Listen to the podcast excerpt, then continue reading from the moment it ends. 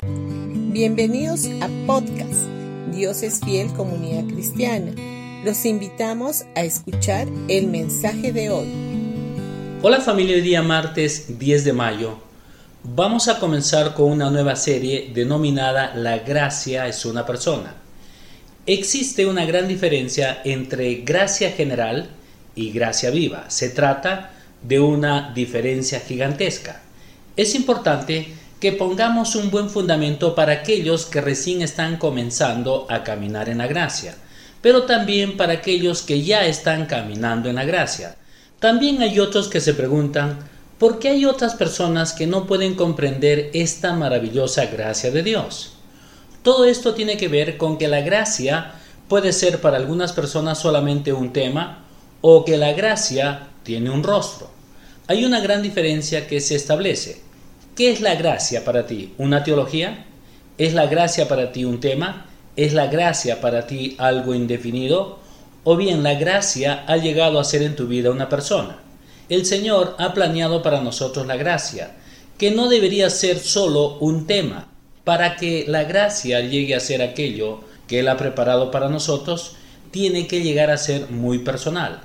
Esto me conduce al punto principal de este tema, que la gracia es una persona. La verdadera gracia de Dios, la verdadera gracia divina es personificada. La gracia tiene un rostro y se ha hecho visible, se ha humanizado y encarnado en la persona de Jesucristo. La gracia no es simplemente un tema o una fórmula, ni tampoco es una doctrina. La gracia tiene un rostro y se trata del maravilloso rostro de Jesús. Así que comencemos allí donde comienza el Nuevo Testamento en el Evangelio de San Juan capítulo 1 versículo del 14 al 16. Aquí podemos observar que el apóstol Juan comienza a personificar la gracia, porque él dice en el versículo 14, la palabra se hizo carne y habitó entre nosotros, y contemplamos su gloria, como la gloria del unigénito Padre lleno de gracia y de verdad. La gracia habita y allí habita entre nosotros. Si la gracia no fuera personificada, no podría vivir entre nosotros.